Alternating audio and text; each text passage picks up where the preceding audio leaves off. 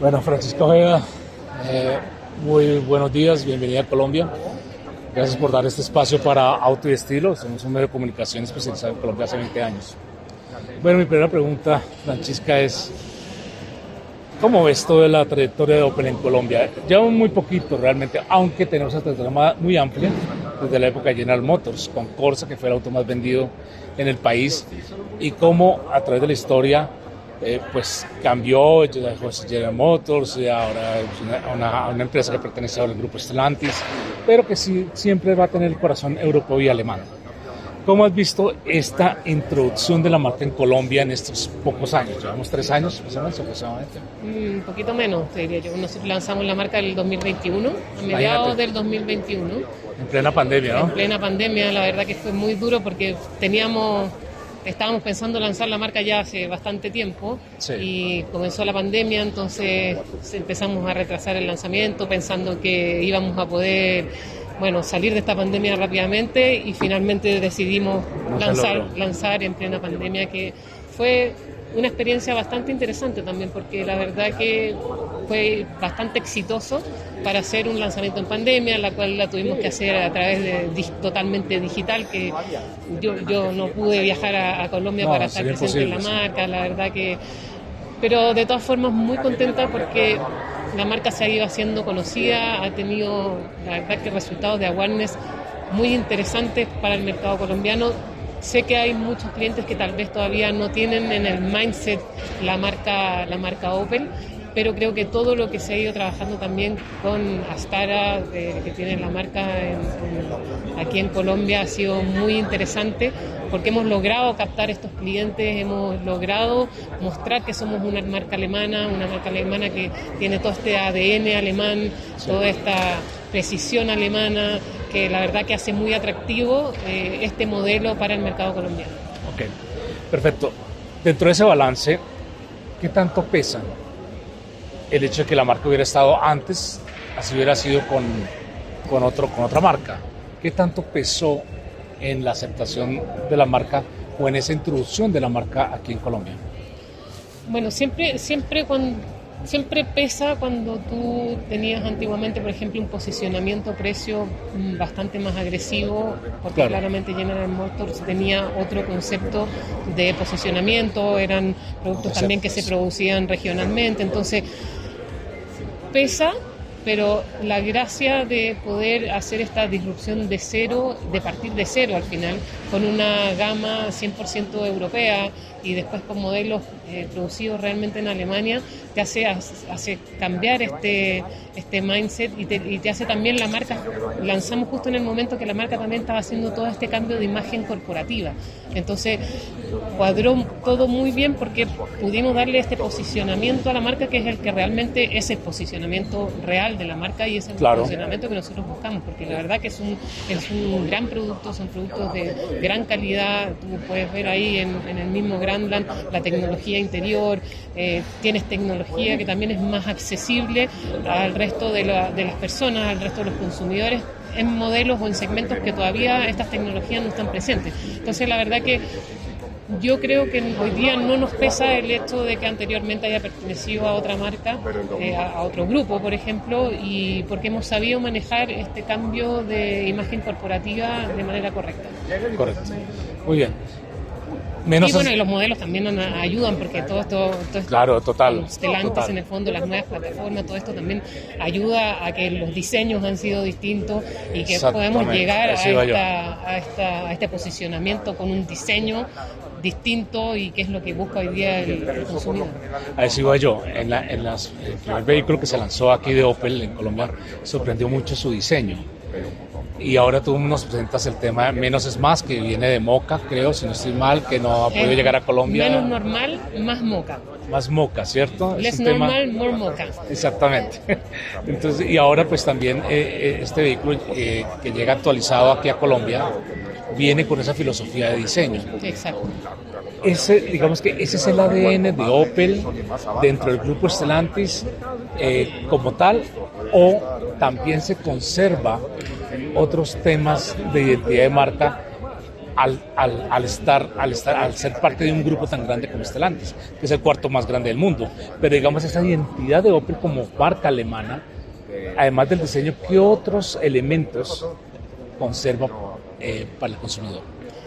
Bueno, la verdad que, como tú bien mencionabas, eh, Opel es la segunda marca más antigua del grupo Stellantis. Total, 160 Entonces tiene, tiene una historia enorme. Entonces la sí. historia es muy importante también eh, dentro de, la, de, de, lo que puede pesar una marca en algún mercado. Y para mí el ADN alemán es muy importante también porque en el portafolio de las marcas del grupo Stellantis somos la única marca alemana. Entonces, nuestro fuerte también es ese ADN alemán. Y si a eso le sumas todo este diseño disruptivo, esta comunicación disruptiva que nosotros estamos trabajando y este, esta nueva imagen corporativa, tanto en los puntos de venta, vamos a ir, vamos a ir incorporando todo esto, como bien mencionaba en la presentación, todos estos conceptos o nuevos conceptos que nos van a permitir, que nos permitan también ser una marca con un ADN específico que no se asocia también a las otras marcas del grupo Stellantis.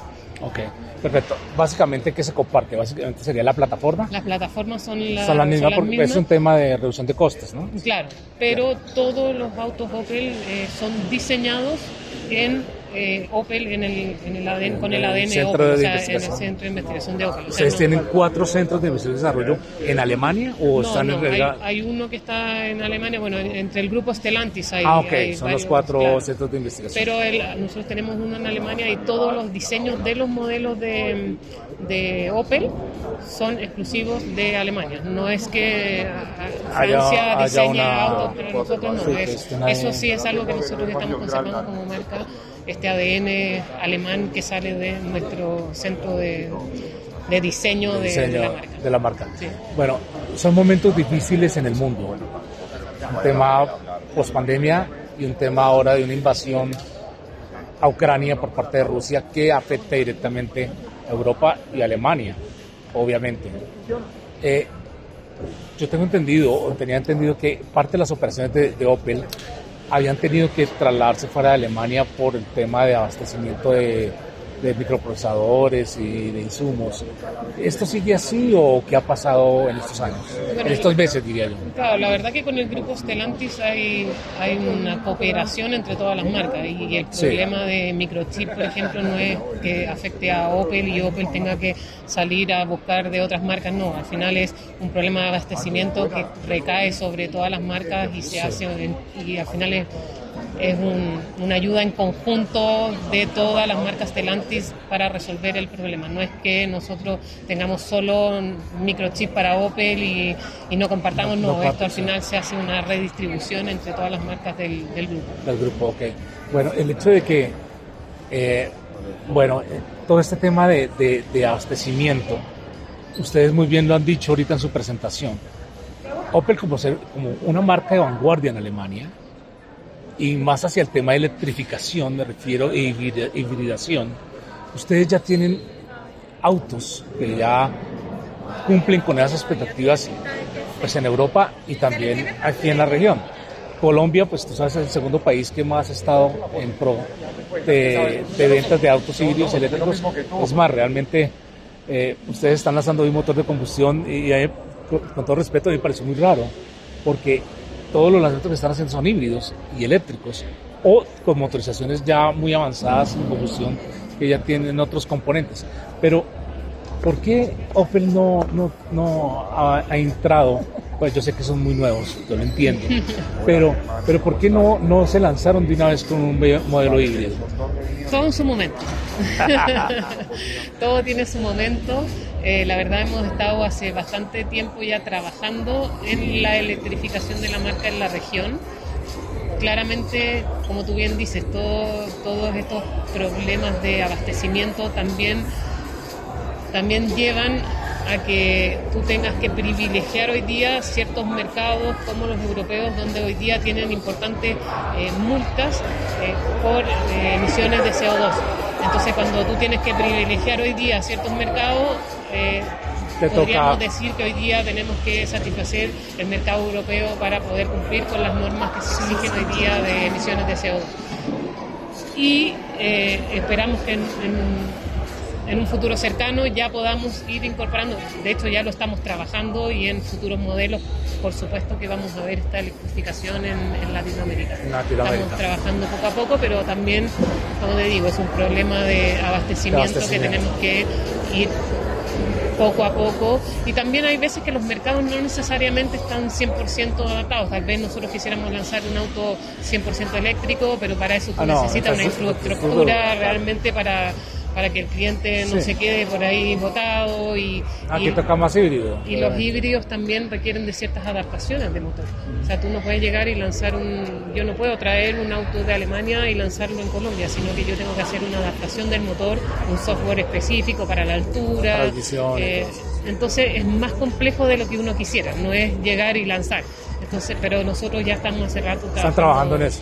Estamos trabajando. Están haciendo pruebas de esos autos aquí en Colombia o todavía no Estamos haciendo, hoy día no tenemos físicamente pruebas, pero sí se hacen en algunos otros mercados también donde, donde, nos, hay ciertas, claro, ciertas condiciones que permiten hacerlas similares y ahí ver cómo se pueden ir adaptando al resto de los mercados. Al resto de los mercados, perfecto. Muy bien. Hay un carro que, que fue icónico, que, fue el Corsa. ¿Ustedes han pensado traerlo? Mucha gente todavía sigue hablando de él.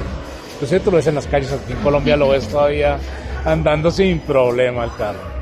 ¿Han pensado en traer nuevos modelos? ¿Eso va a ser pronto? ¿O por el mismo tema de abastecimiento va a ser así, cuentagotas, digámoslo así, muy poco? ¿O hay un plan estratégico para poder, con el grupo Astara, poder masificar más la marca? La verdad que nunca nos cerramos al lanzamiento de ningún modelo. Lo que sí nos gusta priorizar los segmentos donde hoy día eh, en cada mercado son más importantes. Hoy día claramente los segmentos son los segmentos más importantes y queremos concentrar todas nuestras energías en estos segmentos para poder ir eh, creciendo con la marca y poniendo los esfuerzos y todo lo que sea necesario para crecer más rápidamente y después podamos ir incorporando nuevos modelos. Efectivamente, nunca estamos cerrados a eso, pero ahí, ahí vamos a ir revisando. Por ahora estamos más concentrados, como te digo, en, en los SUV. Bueno, ¿cómo ¿Cómo ha sido esa relación con el grupo Astara? Es un grupo multinacional eh, eh, europeo pues, que tiene una larga tradición en el mundo y pues acá en Colombia eh, pues ha demostrado una fortaleza enorme en, las marcas que representan. ¿Cómo es esa relación con Opel? ¿Cómo ha sido ese, ese trabajo? No, la verdad que para mí ha sido muy rico poder trabajar con el grupo Astara, el grupo humano y profesional que tienen eh, es de otro nivel. La verdad que aquí mismo podemos verlo en este lanzamiento. Todavía somos una marca pequeña, pero ponen toda la energía para poder hacer crecer rápidamente la marca. Entonces, la verdad que yo no tengo nada que decir. Para mí ha sido realmente un agrado poder trabajar con, con Astara. Muy, bien. Sí. Hay un tema que ahorita está quejando al mundo, no solamente, bueno, en Colombia, pues obviamente no es, no es ajena a ese tema, el tema de la inflación, la devaluación. ¿Hay alguna, algún tema que esté trabajando Opel aquí en Colombia con Astara para poder ayudarle al consumidor? Uf, trabajamos día a día. De hecho, tenemos contactos diarios y estamos constantemente analizando los posicionamientos de nuestros modelos, vamos viendo cómo la inflación ha ido afectando. Ahora no es algo que nos afecte a nosotros directamente, solamente Opel o al grupo oh, sino que es mundial todos los grupos automotrices están en lo mismo y la verdad que bueno, hoy día es, es, difícil poder hacer ese no traspaso al consumidor porque es lo que estamos viviendo todos. Gracias a todos ustedes por acompañarnos. Es, es, difícil no poder hacer ese traspaso, pero efectivamente estamos constantemente analizando para ver cómo podemos hacer que el auto sea más accesible, pueda llegar de esta manera al consumidor. Francesca, muchas gracias por esta entrevista y esperamos volverla a ver aquí en Colombia. Eh, para nosotros es muy importante que un representante de Opel esté aquí. No, yo feliz de poder participar en estos eventos, me, me, encanta poder estar aquí localmente con todos ustedes y poder transmitirles esta energía alemana, como les contaba, que, que, para nosotros es muy importante y es el éxito de la marca en los años que vienen. Francesca, muchas gracias. Hasta pronto. Los invitamos gracias, Francesca. a reclamar aquí afuera una caja de obsequios.